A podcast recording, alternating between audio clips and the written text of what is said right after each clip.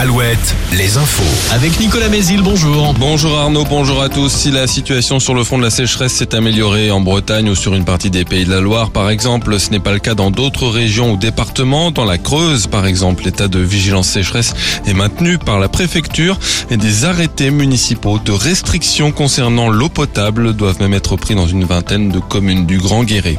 Peu d'annonces hier pour la nouvelle prise de parole d'Emmanuel Macron sur TF1. Le chef de l'État a promis 2 milliards d'euros de baisse d'impôts pour les classes moyennes d'ici 2027, sans préciser les mesures envisagées. Le trimestre anti-inflation sera prolongé au-delà du 15 juin si c'est nécessaire. Et au volet international, Emmanuel Macron a annoncé avoir euh, ouvert la porte pour former des pilotes de chasse ukrainiens dès maintenant.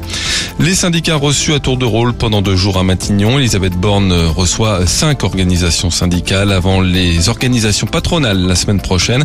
Pas d'ordre du jour annoncé. La chef du gouvernement se dit à l'écoute des priorités mais ne compte pas revenir sur l'âge légal de départ à la retraite.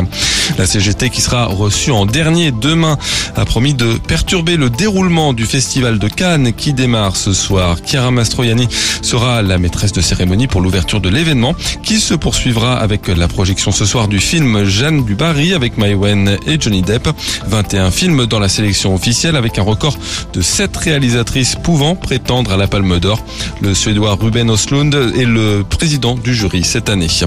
En basket, la dernière journée de la saison régulière de l'élite, Le Mans qualifié pour les playoffs reçoit Nanterre ce soir. Cholet en possession également de son ticket joue à Pau.